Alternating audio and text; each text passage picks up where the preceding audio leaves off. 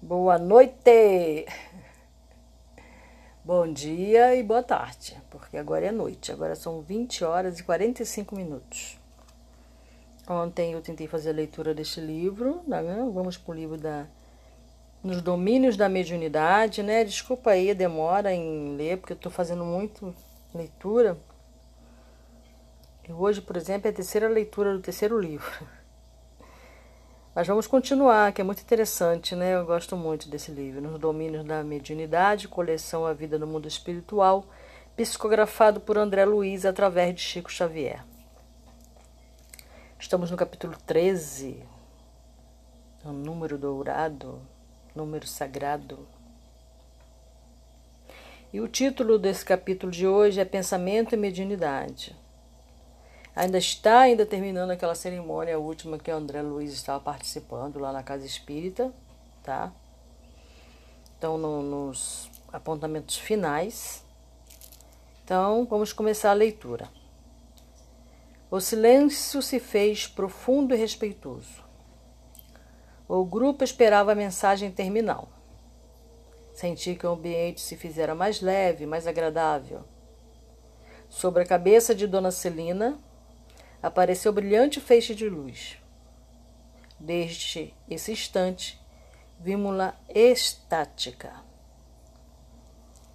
Estática é o termo para elevado em êxtase, arrebatado, absorto, tá? Não é estática como se estivesse entrando em crise, não. É em transe mesmo, né? Em êxtase completamente desligada do corpo físico, cercada de azulíneas e radiações. Admirado com o belo fenômeno, enderecei um gesto de interrogação ao nosso orientador, que explicou sem demora. Nossa irmã Celina transmitirá a palavra de um benfeitor da casa, que, apesar de ausente, daqui sob o ponto de vista espacial, né? Mas não sob o ponto de vista energético do, do tempo. Entrará em comunhão conosco por meio dos fluidos teledinâmicos que o ligam à mente do médium. É, o corpo mental mesmo, né? Mas é possível, indagou Hilário discretamente. Aulus ponderou de imediato. Lembre-se da radiofonia e da televisão, hoje realizações amplamente conhecidas no mundo. Um homem, de cidade a cidade, pode ouvir a mensagem de um companheiro e vê-lo ao mesmo tempo, desde que ambos estejam em perfeita sintonia, pelo mesmo comprimento de onda. Celina conhece a sublimidade das forças que a envolvem e entrega-se confiante, assimilando a corrente mental que a solicita. Irradiará comunicado lição automaticamente, qual acontece na psicofonia sonambúlica, que nós já vimos nos capítulos anteriores. Porque o amigo espiritual lhe encontra as células cerebrais e as energias nervosas, quais teclas bem ajustadas de um piano harmonioso e dócil. O sistema emudeceu de súbito. O assistente, olha, o sistema, oh meu Deus. O assistente emudeceu de súbito, fixando o olhar no jato de safirina luz que se fizera mais abundante, a espraiar-se em todos os ângulos do recinto. Deve ser lindo, né? Completei os circunstantes, né? As pessoas que estavam ali. O rosto da médio refletia uma aventura misteriosa e ignorada na terra. O júbilo que a possuía, como que a contagiara todos os presentes. Dispunha-me a prosseguir observando, mas a destra do assistente tocou-me de leve, recordando-me a quietude e o respeito. Porque a partir do momento que ele estava observando, ele modifica a coisa observada, porque ele começa a pensar e analisar o que ele está observando. Então a mente dele não fica quieta, não fica em silêncio. Então o assistente falou: Silencia aí as interrogações, a mente. Vamos nos concentrar. Foi então que a voz diferenciada de Dona Celina ressoou, porque aí já não era Dona Celina falando, Era esse irmão falando através dela. Clara e comovente, mais ou, me, mais ou menos nesses termos. Meus amigos, guardemos a paz que Jesus nos legou, a fim de que possamos servi-lo em paz. Em matéria de meio de unidade, não nos esqueçamos do pensamento, bendito pensamento. Como eu falei já várias vezes, né? É, André e outros autores, né? até não entre as espíritas, né? como Osho, por exemplo, como o livro Cabailon, né? que fala sobre as sete leis herméticas. E a primeira lei hermética é tudo é mente. Tudo é mental. Tudo é pensamento. Tudo é energia irradiada do pensamento. Tá? Então, mais uma vez, está aí chamando a nossa atenção para que não esqueçamos do pensamento. Vigiai e orai. Vigiai e orai o pensamento, para que não caiais em tentação. Né? Há muita influência externa de pensamentos alheios, tanto dos visíveis quanto dos invisíveis, da vizinhança, das pessoas que estão pensando agora na gente, neste momento, um amigo que está falando sobre a gente ou da gente. Né? Está irradiando o pensamento, que o pensamento ele tem a velocidade da luz, tá? Ele, ele vai longe, né? É, a pessoa pode estar aqui no Brasil, outra lá na França, que se eu pensar nele aqui profundamente, eu vou irradiar meu pensamento. E o que eu estiver pensando vai irradiar nele, na, na, no pensamento dessa pessoa. Muitas e muitas vezes a gente pensa coisas que não é nosso pensamento. Nós desejamos coisas que não é nosso desejo. Então, conforme você vai vigiando o seu pensamento, você vai prestando atenção no que é seu e no que não é o que é de um espírito contentador, o que é de um espírito que quer te influenciar para fazer coisas que vá, você vai se arrepender depois, por exemplo, né? Então, é, a nosso pensamento é muito influenciável, e é muito frágil e é muito rápido. Por isso a gente tem que estar sempre atento, vigiando e orando. Se você tiver uma oraçãozinha silenciosa no seu pensamento, você consegue criar uma uma proteção. E atrai para você seres que irão ajudá-lo nessa proteção, da sua casa, no lugar onde você for, onde você estiver, para que não chegue essas influências malignas, mal intencionadas. Você não fique captando pensamentos dos vizinhos, por exemplo, né? É, nós somos. É, é, isso aí. Aí fazer sintonia. Óbvio que você vai captar também pensamentos é, como sintonias né, é, íntimas, sabe? É, é no subconsciente. Você nem está percebendo que você está sendo conduzido. Por isso você tem que ser firme no seu pensamento. Tá? Então vamos continuar a leitura. O irmãozinho está lá nos dando os parâmetros, né? Em matéria de mediunidade, não nos esqueçamos do pensamento. Nossa alma vive onde se lhe situa o coração. Caminharemos ao influxo de nossas próprias criações, seja onde for. É, eu tinha um, quando eu frequentava a casa de Bezerra de Menezes, tinha um, irmãozinho lá que ele, todo o discurso dele, ele começava com pensamento é força. E eu posso dizer que pensamento é forma, né? A gente pensa, a primeira coisa é pensar o que eu quero. Aí eu vou formar a imagem na minha mente. E aquilo vai é, plasmar, vai ser plasmado. Aquela força do meu pensamento, tamanho, quanto mais forte for esse desejo, quanto mais forte for essa vontade, vai ser plasmado de uma maneira mais firme, mais concreta. Tá? Caminharemos ao influxo de nossas próprias criação. seja onde for. A gravitação no campo mental é tão incisiva quanto na esfera da experiência física. Servindo ao progresso geral, move-se a alma na glória do bem. Emparedando-se no egoísmo, arrasta-se em desequilíbrio sob as trevas do mal. A lei divina é o bem de todos. Colaborar na execução de seus propósitos sábios é iluminar a mente e clarear a vida. Opor-lhe entraves, a pretexto de acalentar caprichos perniciosos, é obscurecer o raciocínio e coagular a sombra ao redor de nós mesmos. É indispensável ajuizar quanto à direção dos próprios passos, de modo a evitarmos o nevoeiro da perturbação e a dor do arrependimento.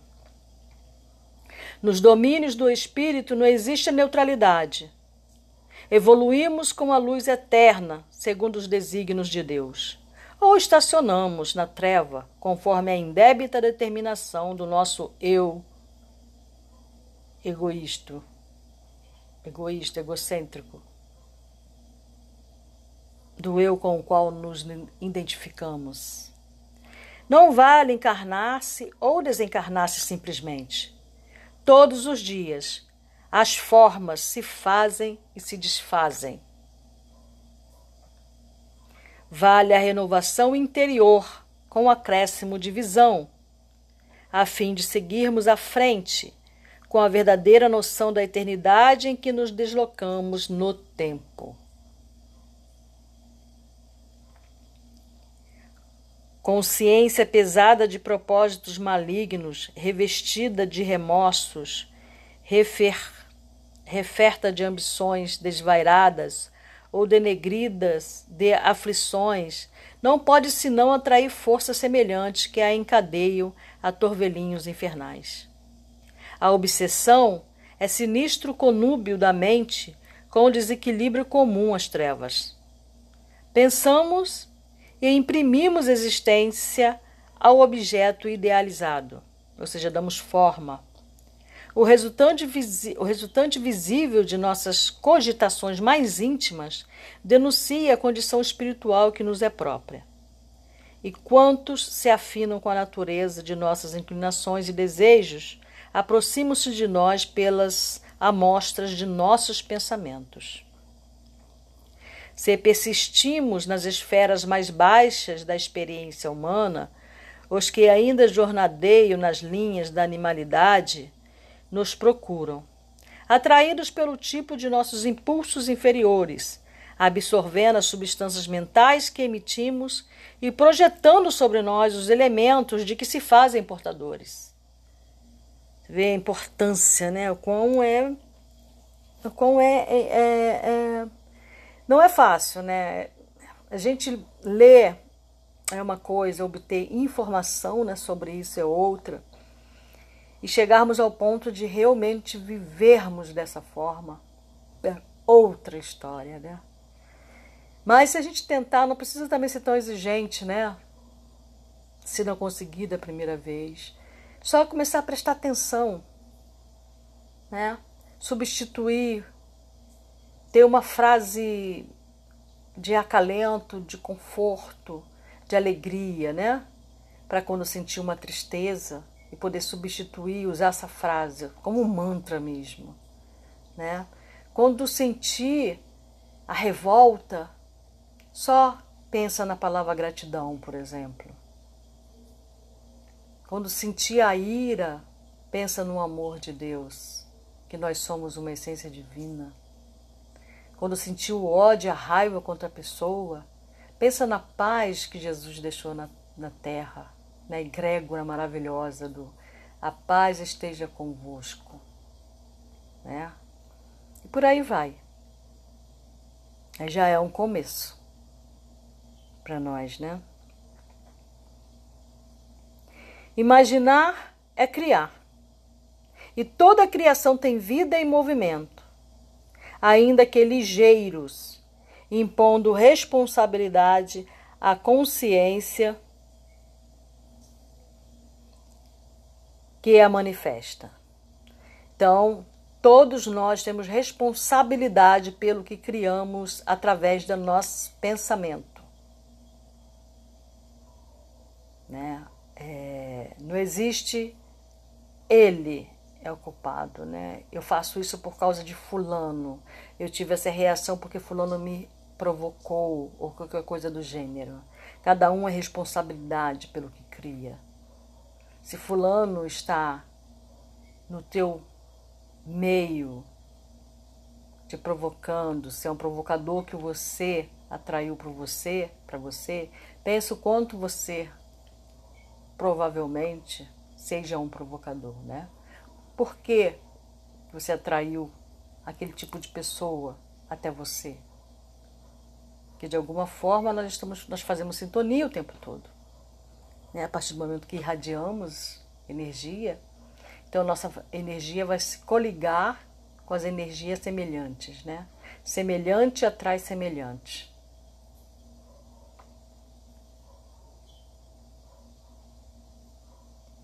E como a vida e o movimento se vinculam aos princípios de permuta, é indispensável analisar o que damos, a fim de ajuizar quanto àquilo que devamos receber. Quem apenas mentaliza angústia e crime, miséria e perturbação, poderá refletir no espelho da própria alma outras imagens que não seja as de desarmonia e do sofrimento? Um viciado entre os santos não lhes reconheceria pureza, uma vez que, alimentando-se das próprias emanações, nada conseguiria enxergar senão as próprias sombras.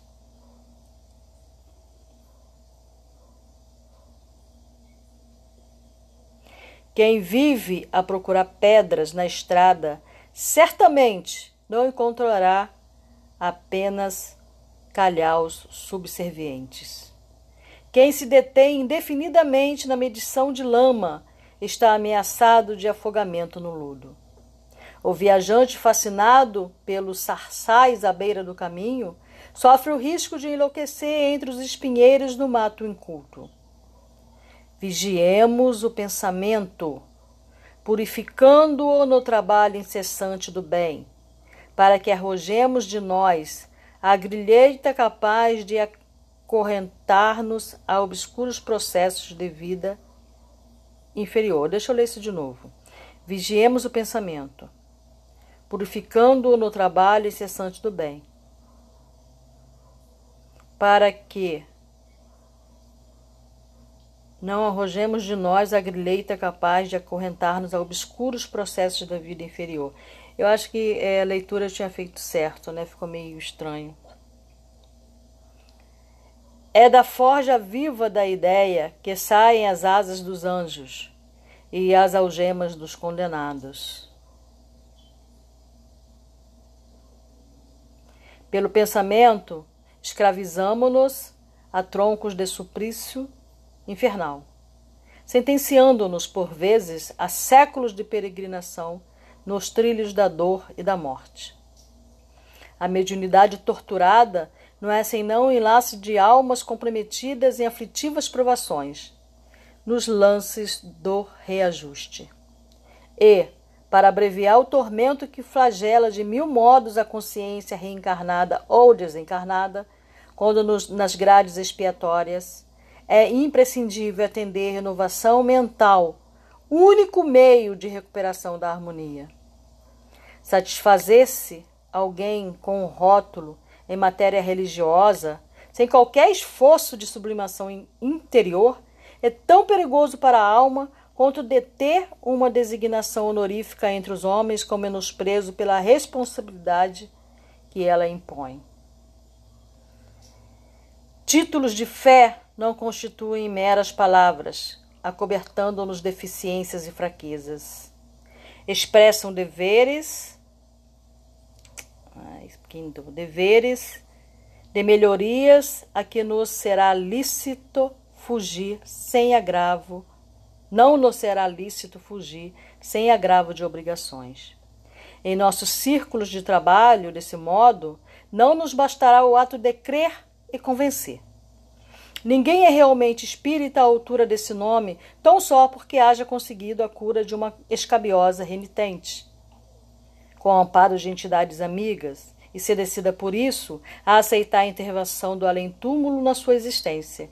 E ninguém é médium na elevada conceituação do termo somente porque se faça órgão de comunicação entre criaturas visíveis e invisíveis. Para conquistar a posição de trabalho a que nos destinamos, de conformidade com os princípios superiores que nos enaltecem o roteiro, é necessário concretizar-lhes a essência e nossa estrada por intermédio do testemunho de nossa conversão ao amor santificante. Paulo dizia, né? Ainda que eu dê meu corpo para ser queimado, se eu não tiver amor, de nada me adianta. Né? Paulo, primeira carta aos Coríntios, capítulo 13. Não bastará, portanto, meditar a grandeza de nosso idealismo superior é preciso substanciar-lhe a excelsitude em nossas manifestações de cada dia. Os grandes artistas sabem colocar a centelha do gênio numa simples pincelada, num reduzido bloco de mármore ou na mais ingênua composição musical.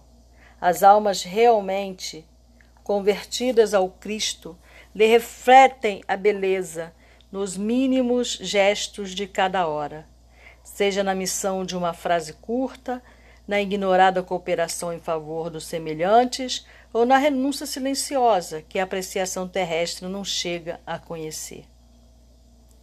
Nossos pensamentos geram nossos atos, e nossos atos geram pensamentos nos outros.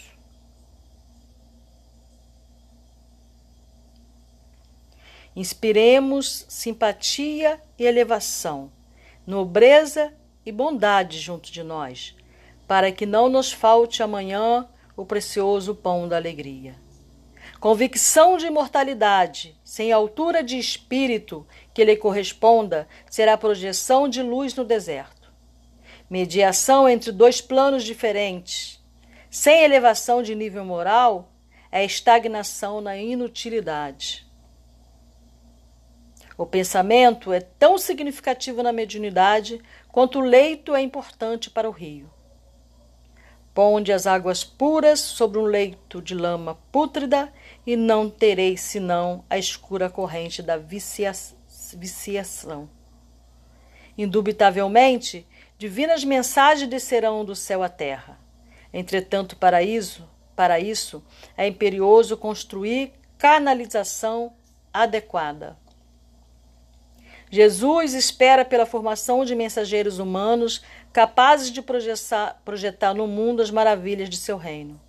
Para atingir esse aprimoramento ideal, é imprescindível que o detentor de faculdades psíquicas não se detenha no simples intercâmbio.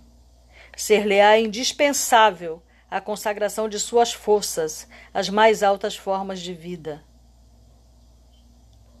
buscando na educação de si mesmo e no serviço desinteressado a favor do próximo o material da pavimentação de sua própria senda.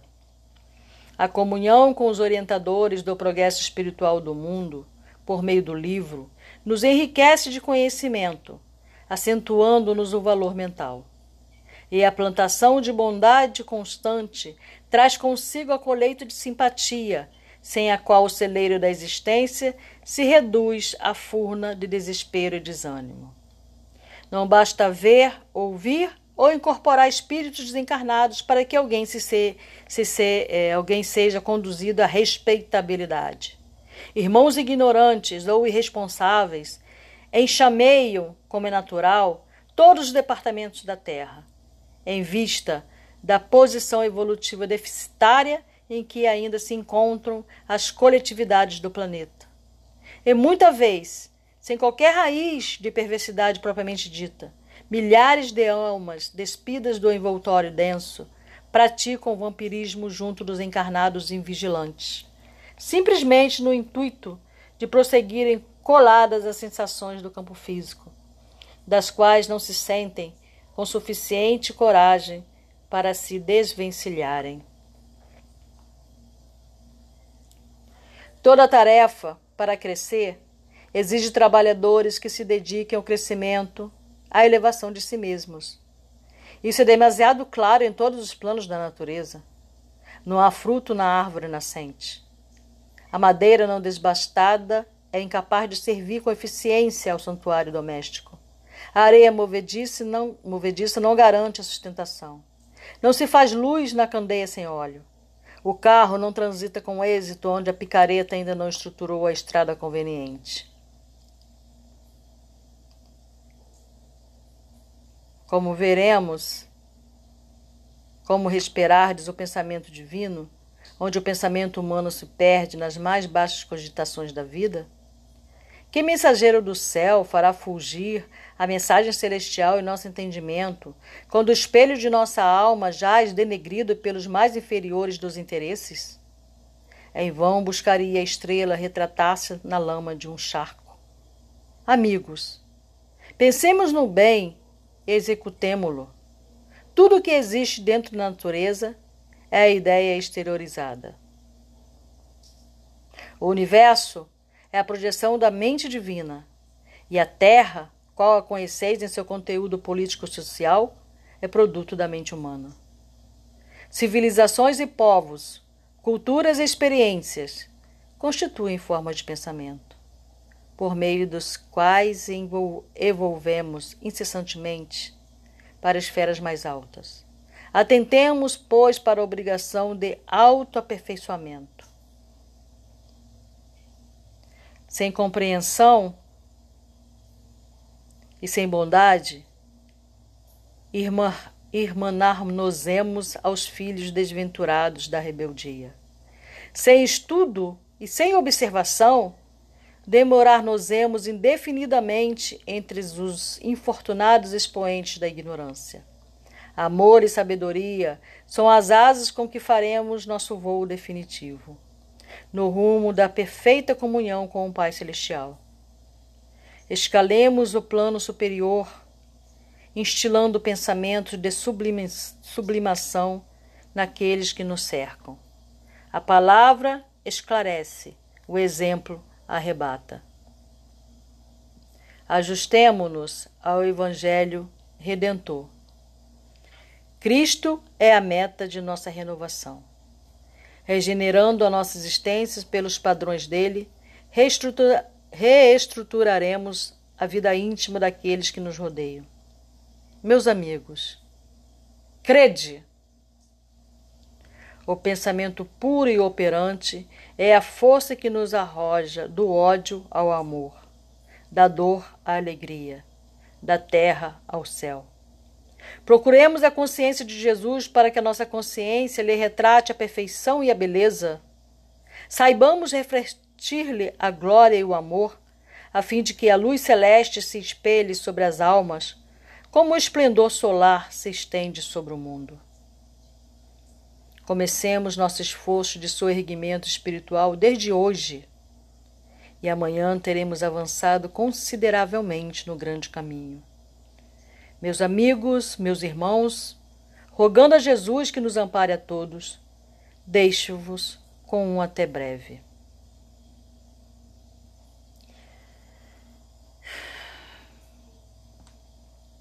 A voz da média emudeceu. Sensibilizados, reparamos que no alto se apagara o jorro brilhante. Raul Silva, em prece curta, encerrou a reunião.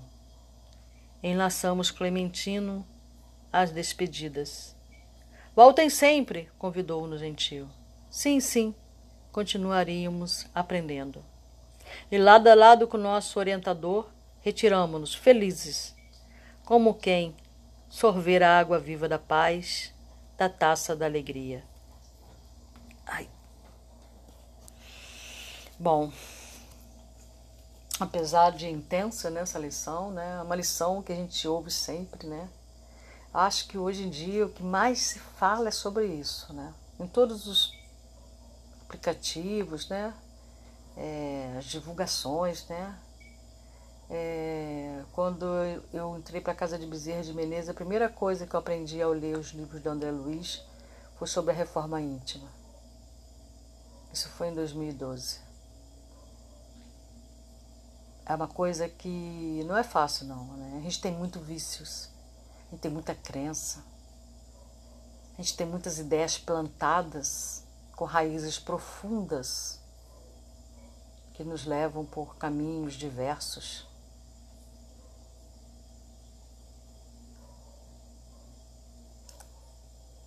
É complicado até explicar isso, né, às vezes, para as pessoas, né?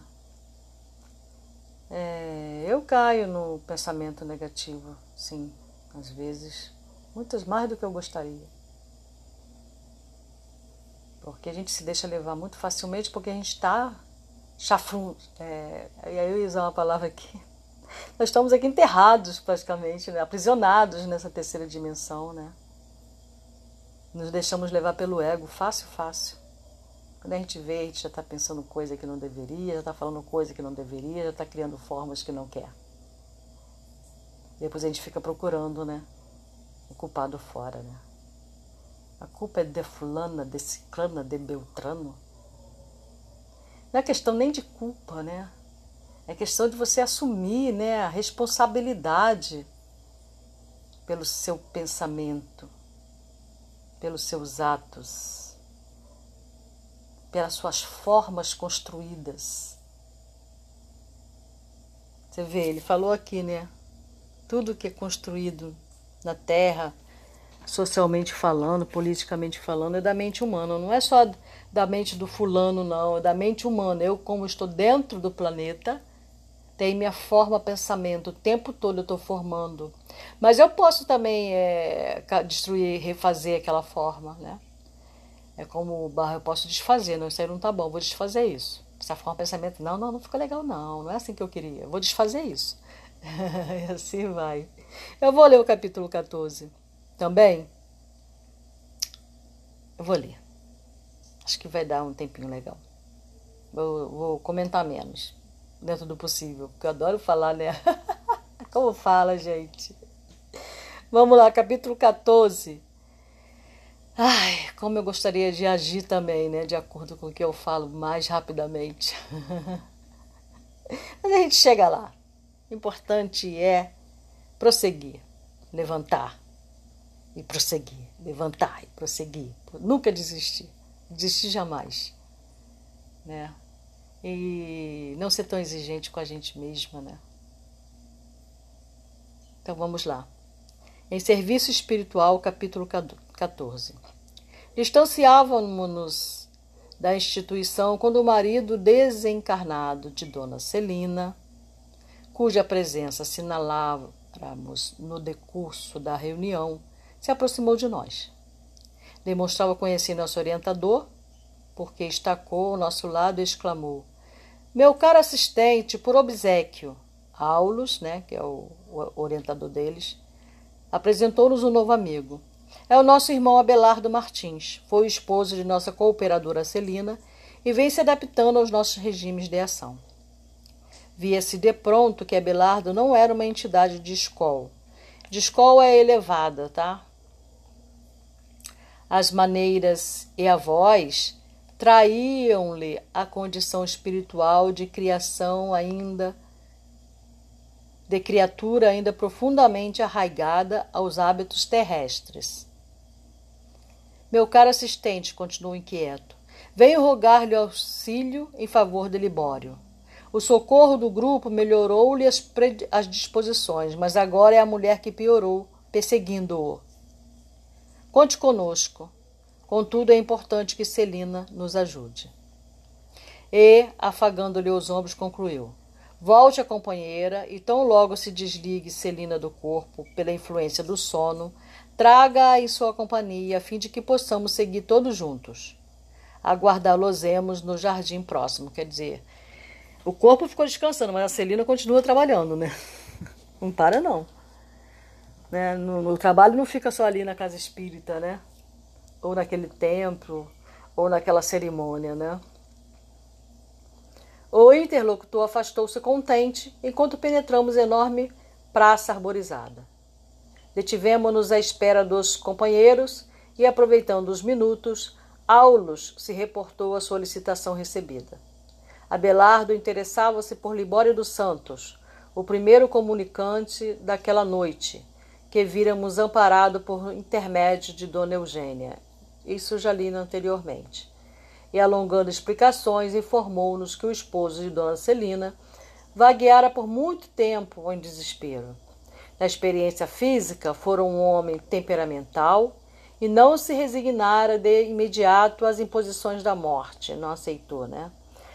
Atrabiliário e voluntarioso, desencarnara muito cedo. Por quê? Em razão dos excessos que eliminaram a força orgânica.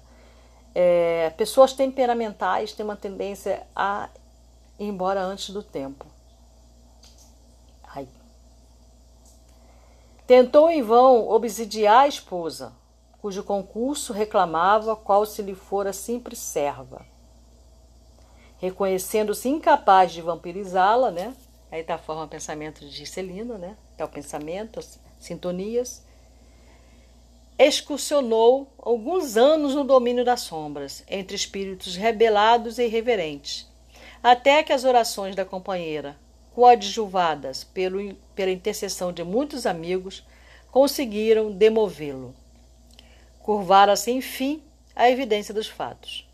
Reconheceu a impropriedade da intemperança mental em que se comprazia e, depois de convenientemente preparado pela assistência do grupo de amigos que acabávamos de deixar, foi admitido numa organização socorrista em que passou a servir como vigilante de irmãos desequilibrados. Quem melhor do que ele para entender nesses irmãos? Tão logo o assistente completou a rápida biografia, Hilário considerou curioso. O contato com Abelardo suscita indagações interessantes. Continuará ele, porventura, na comunhão com a esposa? Sim, elucidou o orientador. O amor entre ambos tem profundas raízes no pretérito, no passado. Apesar da diferença em que se exprimem, por que não? Acaso o Pai Celestial deixa de amar-nos, não obstante as falhas com que pautamos ainda a vida que nos é própria? Realmente, concordou meu colega. Este argumento é indiscutível. Entretanto, Abelardo religou-se à mulher? Perfeitamente. Nela encontra valioso incentivo ao trabalho de autorrecuperação em que estagia. Mas, na posição de espírito desencarnado, chega a partilhar-lhe o templo doméstico tanto quanto lhe é possível. Por haver descido consideravelmente a indisciplina e a perturbação, ainda sofre as consequências desagradáveis do desequilíbrio que se rendeu, e por esse motivo o lar terreno, com a ternura da esposa, é o maior paraíso que poderá receber por enquanto. Diariamente se entrega ao serviço árduo na obra assistencial em favor de companheiros ensandecidos, mas descansa sempre que oportuno no jardim familiar ao lado da companheira. Uma vez por uma vez. Ai,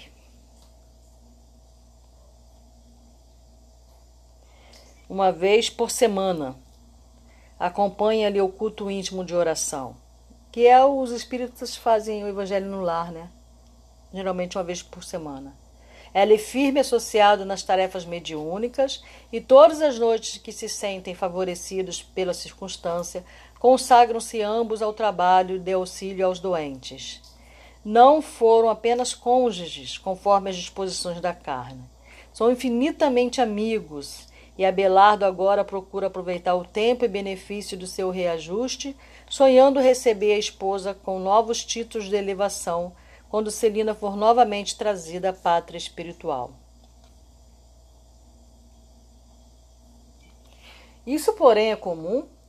A separação dos casais é apenas imaginária? Um caso não faz regra. Onde não prevalecem as afinidades do sentimento, o matrimônio terrestre é um serviço redentor e nada mais. Na maioria das situações, a morte do corpo somente ratifica uma separação que já existia na experiência vulgar. Nesses casos, o cônjuge que abandona o envoltório físico se retira da prova que se submeteu à maneira do devedor que atingiu a paz do resgate. Todavia, quando os laços da alma sobrepairam as emoções da jornada humana, ainda mesmo que surja o segundo casamento para o cônjuge que se demora no mundo, a comunhão espiritual continua, sublime, em doce e constante permuta de vibrações e pensamentos. Hilário refletiu alguns momentos e conjecturou. A travessia pelo túmulo impõe efetivamente ao espírito singulares modificações. Cada viajou em sua estrada, cada coração com seu problema. Bem-aventurados que se renovam para o bem, exclamou Aulo satisfeito. O verdadeiro amor é a sublimação em marcha por meio da renúncia. Quem não puder ceder a favor da alegria da criatura amada, sem dúvida saberá querer com entusiasmo e carinho, mas não saberá coroar-se com a glória do amor puro. Depois da morte, habitualmente aprendemos, no sacrifício dos próprios sonhos, a ciência de amar, não segundo nossos desejos, mas de conformidade com a lei do Senhor. No livro Nosso Lar, é, a mãe de Lísias fala isso para André Luiz, a ciência de amar. Não lembro qual capítulo, mas foi logo no início. Mães obrigadas a entregar os filhinhos à prova de que necessitam, pais que se veem compelidos a renovar projetos de proteção à família, esposas constrangidas a entregar os maridos a outras almas irmãs, esposos que são impelidos a aceitar a colaboração das segundas núpcias no lar de que foram desalojados. Tudo isso encontramos na vizinhança da terra. A morte é uma intimação ao entendimento fraternal e quando lhe não aceitamos o desafio, o sofrimento é o nosso quinhão. E com um largo sorriso ajuntou: Quando o amor não sabe dividir-se, a felicidade não consegue multiplicar-se. A conversação prosseguia valiosa e animada quando Abelardo e Celina chegaram até nós. Vinham reconfortados, felizes. Em companhia da esposa, o novo amigo parecia mais leve e radiante como se lhe absorvesse vitalidade e alegria. Notei que Hilário, pela expressão fisionômica, trazia consigo um novo mundo de indagações a exteriorizar. Contudo, Aulus advertiu: Sigamos! É necessário agir com presteza. A breve tempo penetramos nebulosa região dentro da noite. Os astros desapareceram a nossos olhos. Tive a impressão de que o piche gaseificado era o elemento preponderante naquele ambiente. Em derredor, proliferavam soluços e imprecações. Mas a pequenina lâmpada que Abelardo agora empunhava, auxiliando-nos, não nos permitia enxergar senão o trilho estreito que nos cabia percorrer. Findos alguns minutos de marcha, atingimos uma construção mal iluminada, em que vários enfermos se demoravam, sob assistência de enfermeiros atenciosos. Entramos. Aulus explicou que estávamos ali diante de um hospital de emergência, dos muitos que se estendem nas regiões purgatoriais. Tudo pobreza, necessidade e sofrimento. Este é o meu templo atual de trabalho, disse-nos Abelardo, orgulhoso de ser ali uma peça importante na máquina de serviço. O irmão Justino, diretor da instituição, veio até nós e cumprimentou-nos. Pediu escusas, desculpas por lhe não ser possível acompanhar-nos a casa jazia repleta de psicopatas desencarnados e não poderia dessa forma deter-se naquele momento. Deu-nos, porém, permissão para agir com plena liberdade. A desarmonia era efetivamente tão grande no local que não pude sopitar meu espanto. Como cogitar de reajuste no meio atormentado como aquele? O assistente, contudo, amparou-me, aclarando. Importa reconhecer que este pouso é um refúgio para desesperados. Segundo a reação que apresentam, são conduzidos de pronto a estabelecimentos de recuperação positiva ou regressam às linhas de aflição de que procedem. Aqui apenas atravessa um pequeno estágio de recuperação. Alcançáramos o leito simples em que Libório, de olhar esgazeado, se mostrava distante de qualquer interesse pela nossa presença. Enxergava-nos impassível, exibia o semblante dos loucos quando transfigurados por ocultas flagelações. Um dos guardas veio até nós e comunicou a Abelardo que o doente trazido à internação denotava crescente angústia. Aulus auscultou-o paternalmente e em seguida informou. O pensamento da irmã encarnada, que o nosso amigo vampiriza, está presente nele, atormentando-o. Acham-se ambos sintonizados na mesma onda. É um caso de perseguição recíproca. Os benefícios recolhidos no grupo estão agora eclipsados pelas sugestões arremessadas de longe. Temos então aqui, aleguei, um símile perfeito do que verificamos comumente na Terra nos setores da mediunidade torturada. Médios existem que, aliviados dos vexames que recebem por parte das entidades inferiores, depressa como que lhes reclamam a presença, religando-se a elas automaticamente, embora o nosso mais sadio propósito de libertá-los. Sim, aprovou o orientador. Enquanto não lhes modificarmos as disposições espirituais, favorecendo-lhes a criação de novos pensamentos, jazem no, res, no regime da escravidão mútua, em que obsessores obsidiados se nutrem das emanações um dos outros. Teme a separação pelos hábitos cristalizados em que se associam, segundo os princípios da afinidade, e daí surgem os impedimentos para a dupla recuperação que lhes desejamos. O doente fizera-se mais angustiado, mais pálido. Parecia registrar uma tempestade interior, pavorosa e incoercível. Tudo indica a vizinhança da irmã que se lhe apoderou da mente. Nosso companheiro se revela mais dominado, mais aflito. Mal acabara o orientador de formular o seu propósito, e a pobre mulher, desligada do corpo físico pela atuação do sono, apareceu à nossa frente, reclamando ferozmente: Libório, Libório, por que te aus... ausentaste? Não me abandones. Regressemos para nossa casa. Atende, atende. Que vemos? exclamou Hilário. Não será esta criatura que o serviço dessa noite pretende isolar das más influências? E porque o orientador respondesse de modo afirmativo, meu colega continuou: Deus de bondade. Mas não está ela interessada no reajustamento da própria saúde? Não roga socorro à instituição que frequenta? Isso é o que ela julga querer. Entretanto, no íntimo, alimenta-se com os fluidos enfermiços do companheiro desencarnado e apega-se a ele instintivamente. Milhares de pessoas são assim. Registram doenças de variados matizes e com elas se adaptam para mais segura acomodação com menor esforço. Dizem ser prejudicadas e inquietas, todavia, quando se lhes subtrai a moléstia de que se fazem portadoras, sentem-se vazias e padecentas, provocando sintomas e impressões com que evocam as enfermidades a se exprimirem. De novo, em diferentes manifestações, auxiliando-os a cultivar a posição de vítimas, na qual se comprazem. Isso acontece na maioria dos fenômenos de obsessão Encarnados e desencarnados se prendem uns aos outros, sob vigorosa fascinação mútua, até que o centro de vida mental se lhes altere. É por esse motivo que, em muitas ocasiões, as dores maiores são chamadas a funcionar sobre as dores menores, com o objetivo de acordar as almas viciadas nesse gênero de trocas inferiores. A esse tempo, a recém-chegada conseguira abeirar-se mais intimamente de Libório, que passou a demonstrar visível satisfação. Sorria a ele agora à maneira de uma criança contente. Identificando, porém, a presença de Dona Celina, a infeliz bradou colérica. Quem é esta mulher? Dize, dize! Nossa benegada amiga avançou para ela com simplicidade e implorou. Irmã, acalme-se. Libório está fatigado, enfermo ajudemo-lo a repousar.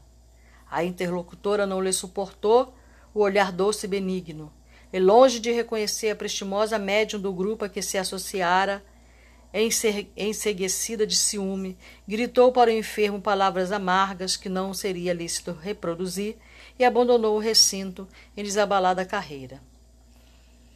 Bom, eu vou dar só uma pausazinha aqui, porque já está no final desse, dessa gravação, tá? Aí eu vou continuar. Continuando a gravação.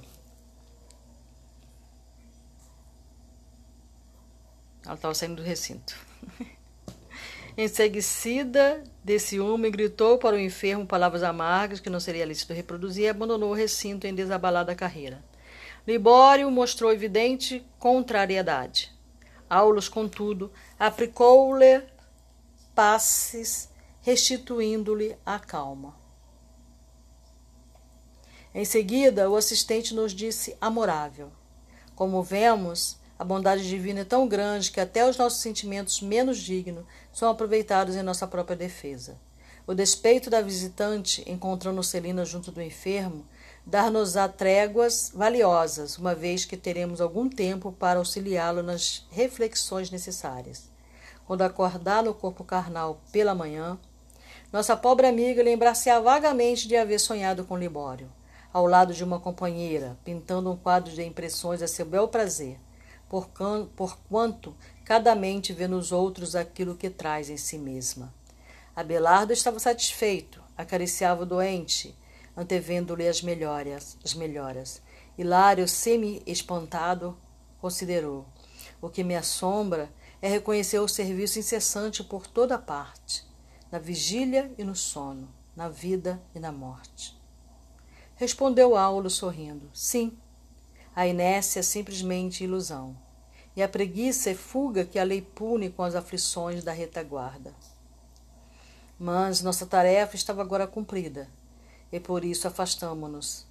Daí a minutos, despedindo-nos, prometeu o assistente reencontrar-nos para a continuidade de nossas observações na noite seguinte. Viu, André é um observador. É, é, o próximo capítulo vai ser o 15, Forças Viciadas, que eu não vou ler, né? Acho que, acho que as, duas, as duas lições se é, complementaram, né? Porque na primeira lição né, do capítulo 13 ele falou sobre a força do pensamento, e na, no capítulo 14 ele exemplificou essa sintonia mental, né, essa força do pensamento. Foi muito interessante. Tá bom, então mais uma vez boa noite, que a paz de Jesus esteja conosco e que nós é, procuremos né, colocar em prática o mais possível que estamos em condições, né? sem comparar-nos com outros seres, lembrando que estamos vivendo coletivamente mas somos seres individuais, somos indivíduos, cada um com sua capacidade, nem melhor e nem pior do que o outro. Simplesmente somos filhos de Deus. Ponto. Cada um está no momento do caminho, mas nós podemos sim melhorar-nos. Mas não porque o outro, nós achamos que aquele ou aquela é melhor do que nós, mas porque nós possamos, podemos nos tornar pessoas melhores para nós mesmos, para ser mais úteis. Né? O que ele falou ali foi que é, muitos de nós é, nos envaidecemos porque temos mediunidades né, de cura, mediunidade de incorporação. Isso tudo não vale para nada se for só, se não tiver amor, se não tiver entrega sincera, se não tiver renúncia. É porque, mesmo sem você ter amor, mesmo que você esteja agindo como um fariseu, a mediunidade é a mediunidade. Você vai incorporar, você pode ser um canal, pode ser usada mesmo sendo um, mesmo não, não, não tendo. Lógico que um, com o tempo na realidade mesmo, né, com o tempo, quando você é um médium que é irresponsável, um médium que usa sua mediunidade para se engrandecer, para se considerar melhor do que os outros, por exemplo, essa mediunidade ela vai tomando outros caminhos, né? Aí você vai fazendo associações, como a gente viu, sintonias sinistras também. Porque a pessoa né, é, que anda pelas trevas, ela também tem mediunidade. Não é porque ela anda pelas trevas que ela não vai ter mediunidade. Ela também é canal. Ela também é, é, incorpora. Agora, quem está utilizando essa mediunidade dela? Eis a questão, né? É onde tem os magos negros, né? Tem as pessoas que vão para a esquina colocar despachos para destruir a vida alheia. Ela está sendo um canal. Ela está usando a mediunidade dela. Ali naquela encruzilhada ela vai incorporar. Entendeu? Então, é, incorporar ou deixar de incorporar, é, curar ou deixar de curar, é, qualquer mediunidade que você desenvolva, né, não é motivo para vaidade, para se sentir superior, melhor do que as outras pessoas. Pelo contrário, mediunidade, a mediunidade, né, o desenvolvimento dessa mediunidade, muitas vezes ela vem necessária para o seu reajuste, porque você precisa se reajustar mais até do que os outros. Você vê aí o, o, o marido da Celina, né? Ele andou aí no caminho do desespero, né? Fez conluio e agora para ele se libertar desse vício, para ele curar-se, ele está ajudando na cura de outras pessoas que estiveram no mesmo estado que ele já esteve. Não está ainda totalmente curado, ele está em, em convalescência. E ajudando os outros com sinceridade, movido pelo amor que ele tem pela Celina, né? movido pela esperança de quando ela fizer a passagem dele, ele esteja pelo menos à altura de conviver com ela no mesmo local. Né? nessa ânsia, nesse desejo, nesse amor sincero, nessa amizade que ele tem por essa outra pessoa, por esse outro ser. Ele está buscando a própria cura, a própria reforma íntima, mesmo estando já do outro lado. Agora, não é bem melhor se a gente conseguir, é, pelo menos, reformar-nos aqui agora, né? Nesse instante, neste momento? Esperar passar para isso, né? Entender que a morte não é castigo, que tudo é um ciclo, que a vida é um ciclo somente, que tem início, meio e fim. A vida, conforme a gente conhece aqui na matéria, que esse corpo é um empréstimo, ele está emprestado para mim, para você, para que possamos melhorar-nos, né? a esperar fazer passar. Entender isso já é um grande passo. Entender que fechar esse ciclo dessa persona é uma bênção divina e não é motivo para dor, para desespero, para negação. Isso já é um, uma coisa assim maravilhosa, sabe? E tudo que você objetivou, que você teve intenção sincera do seu coração aqui, mesmo que você não tenha conseguido, sabe? Alcançar aquilo que tu queria, a tal perfeição naquilo que tu queria, você vai, cai, levanta, cai, levanta, como um bêbado andando, é por aí mesmo. O importante é tentar. O importante é intencionar e vai ser avaliado tudo isso. O seu esforço vai contar muito. Ninguém te julga com martelo severo, sabe? A lei é essa, você não cumpriu a lei, então pronto, acabou. Não, não é assim, é tudo avaliado. Tudo, tudo, tudo. Por isso que nós não temos condições de julgar ninguém. Porque nós não estamos vendo todo, a gente está vendo a parte muito pequenininha, às vezes, dependendo, às vezes, de uma visão até cegueta. E aí a gente se acha capaz de julgar né, comportamento alheio. Com mãos de ferro, né? Então é isso. Boa noite, meus queridos. Um beijo na alma.